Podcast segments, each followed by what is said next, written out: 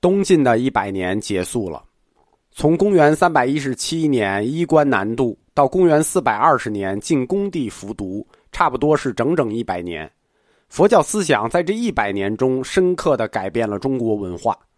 以武开始，以佛而终，是这一百年最好的解说。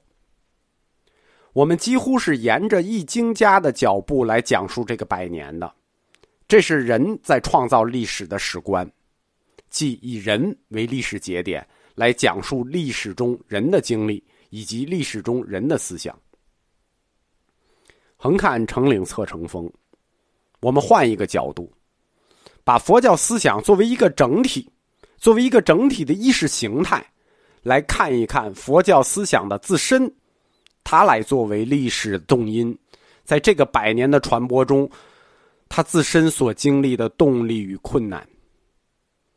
这是思想在改变历史的史观，一个是人在创造历史的史观，一个是思想在改变历史的史观。佛教它作为一种异域思潮，一种信仰，当它面对宏恢宏的中华文化和儒家文化的时候，是如何为信仰而辩护的呢？几乎所有的主流宗教都曾经到访过中国。有很多域外宗教来中国的时间也都非常的早，早期到访中国的佛教确实是最早的，但并非是唯一的。比如波斯的索罗亚斯德教，这是在公元六世纪，即公元五百年左右南北朝时期传入中国北朝的。天主教的一支景教，于公元六百三十五年，即贞观九年。被叙利亚的教士阿罗本传入长安。当然，这个不能算正经的天主教，因为这支景教在罗马教廷是被宣布为异端的。因为当地的发展受到了限制，才来到了中国，正赶上了贞观之治的盛世啊，鼎盛时期。这个天主教的分支在陕西一地就拥有基督教堂上百座。几乎是与基督教同时传入中国的，还有伊斯兰教。那伊斯兰教也刚兴，它就传入中国了。那所有的早期宗教就都来了。当时大唐盛世，七七八八的教传进来好几个。后来怎么就都绝了呢？会昌法难。我们一说会昌法难，就是灭佛。其实会昌法难不光是灭佛，都灭，统一都灭。除了伊斯兰教。还在西部几个民族中少有保留之外，其他没有任何一个宗教独立的持续下来。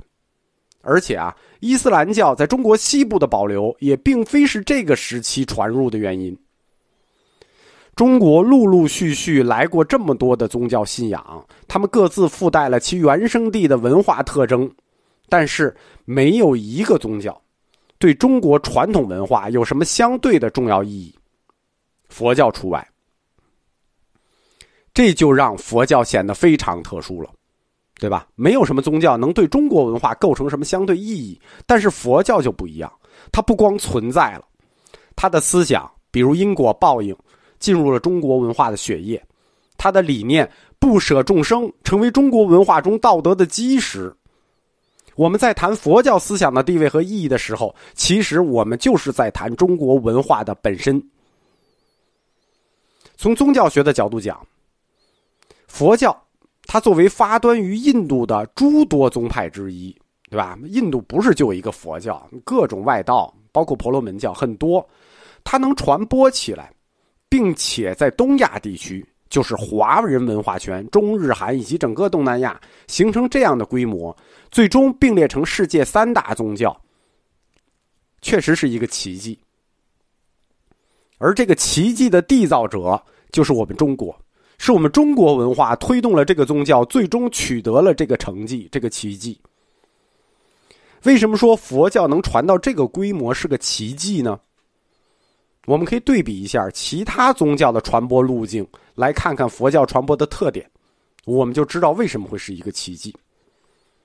佛教传播的特点是什么呢？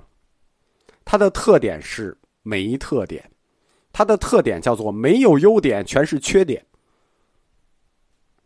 我好几年前看过一篇复旦的博士论文，讲这个佛教传播的各种理由，其实都没有到点儿上。它真正的特点就是没有特点。佛教传播的第一个特点叫松散，如果松散叫做优点的话啊，它的第一个特点叫做松散。佛教的组织结构特别的松散，它松散到什么程度呢？它的组织结构松散到没组织。佛教是一个建制化宗教，它有建制化宗教的形式，但是它没有建制化宗教的纪律，它没有一个完整和严密的组织。佛教就从来没有过，就是既没有全国统一性教会，也没有什么地方教会。现在有全国佛协啊和地方佛协这种组织了，但是这种组织的功能主要是抬轿子，它并不具备像欧洲宗教这种统一教会的职能。中国汉传的不同寺庙之间，最多是方丈和方丈之间有个师徒关系，对吧？我这个庙的方丈是那个庙方丈的师傅，顶多是这种关系，但是庙与庙之间是没有统辖关系的。这一点，汉传佛教和日本佛教以及藏传佛教都不同。日本佛教就存在本山与子嗣之间的关系，它有统辖关系。那任何一个宗派都有自己的本山，那就是祖庭，然后统辖下属子嗣，叫什么什么分寺、国分寺、什么分寺。藏传佛教就更不用说了，但汉传佛教没有。佛教传教的寺庙之间，它没有统辖关系，他们自己内部都互相管不了，何况对信众呢？佛教对于信众来说，也是属于没有任何可控力的宗教。什么叫没有可控力？就是他没有强制别人去信仰的那个权利。他不光没有这个权利，他没有这个手段，对吧？你要你要有选择的权利，你有选择的权利，但是他没有强制你的手段。你说他让你信这事儿难不难？所以，第一个佛教传播的特点叫松散。佛教第二个传播的特点叫随意。佛教的传播，它除了缺乏强制力之外，它还缺乏经济利益。即使有一些对未来的就许愿式的经济利益之外啊，都是许愿式的。佛教几乎不能提供任何眼巴前能看见的实际利益。这就跟俗世的政治党派不同了。世俗的政治党派一般是靠经济利益驱动的，对吧？你要驱使别人信仰什么主义，三个方法。暴力、欺骗、诱惑，三者必居其一。但是佛教没有，它缺乏必要的经济措施去诱惑别人信仰。佛教的传播自始至终是和平的、说教的，总之很随意。主要的手段就是靠说，像我一样不停的讲。那佛教里也有教派除外啊，有一个教派除外是密教。除了密教之外，佛教其他教派都缺乏有效的工具，只能靠说。第二个叫随意，第一个叫松散。佛教传播的第三个特点叫做教义有弹性，这是佛教区别于其他宗教的一个重要特点。佛教作为整体，它没有统一的或唯一的经典。佛教的各教派都有自己所宗的根本经，就是自己的宗经，有的教派还有好几本。但是佛教作为整体来说，它是没有根本经的。对吧？你不要说《金刚经》，《金刚经》也不叫根本经，那是大乘中观学派的。对于佛教来说，凡是以“如是我闻”开头的，那都具有圣教量性，啊，都是佛说，都有圣教量性。关于怎么选择，那权利就在你了。甚至到了鸠摩罗什大师讲“如是我闻”的时候，直接就告诉你：所谓“如是我闻”，不过就是这么一说，你那么一听，怎么选是你的事，就完了。佛教，而且它还拥有一个浩如烟海的经书系统。这个浩如烟海的经书系统构成了两颗庞大的体系，即佛教神学与哲学。我们把佛教神学先抛开，单说佛教哲学。佛教哲学它自身就是一个涵盖范围很大很大的词。我们一直在讲的都是佛教哲学，神学我们没碰过。它几乎是一个东方哲学的大成，集大成者。对应西方哲学来说，几乎是主流的西方哲学派别，在佛教中都能找到对应的流派与之相应。包括唯物主义学派也有。佛教号称是东方思想的武器总库。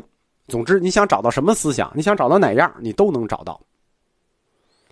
在佛教神学里，有不同的神佛作为崇拜对象；在佛教哲学里，有不同的经典代表不同的思潮；在佛教历史里，佛教经历了不同的地区、不同的文化背景，而这一切加在一起，又导致了佛教文学和艺术的不断变化。神学。哲学、历史都有不同，最后导致文学艺术又变化。这是什么？这是佛教四框架。佛教四框架的内部，这四者之间，他们就是互相影响，始终处于持续的变化之中。